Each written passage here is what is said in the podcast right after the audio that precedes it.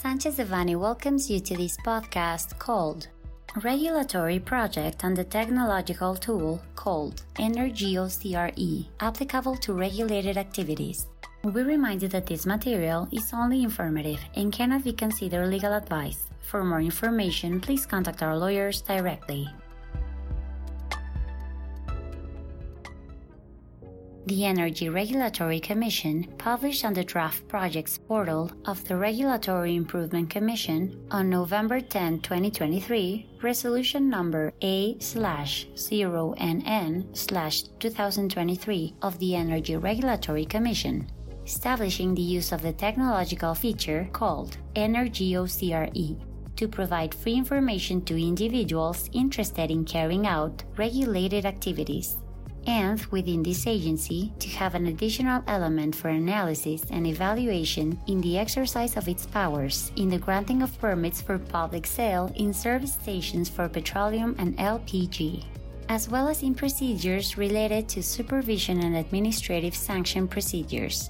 The technological feature Energeocre will provide free information to those interested in carrying out regulated activities. In the initial stage, it will focus on activities involving the public sale of petroleum products and LPG, but later, other regulated activities may be included.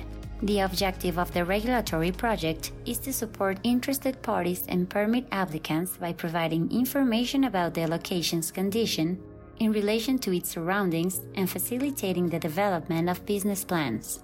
Additionally, it will strengthen the internal processes of the Commission by identifying the location's condition in terms of coverage, opportunity, stability, or saturation.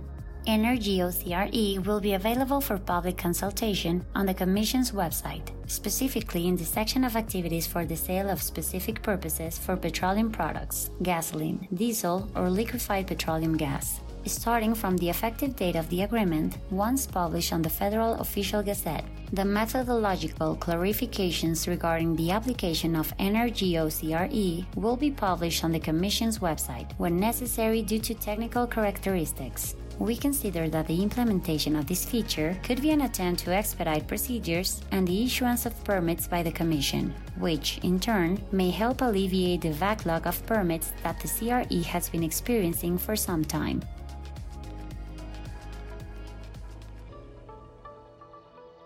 This content was prepared by José Antonio Postigo Uribe, Max Ernesto Hernández Hernó, and Jesús Alonso González Hermosillo, members of the Energy Industry Group. For any questions or comments on this material, please contact us directly or visit our website, sanchezdevanny.com. Unless otherwise specified, users of this podcast may save and use the information contained here only for educational, personal, and non commercial purposes. Therefore, its reproduction for any other medium is prohibited, including but not limited to copying, retransmitting, or editing without prior permission of Sanchez Devanny Eseverri,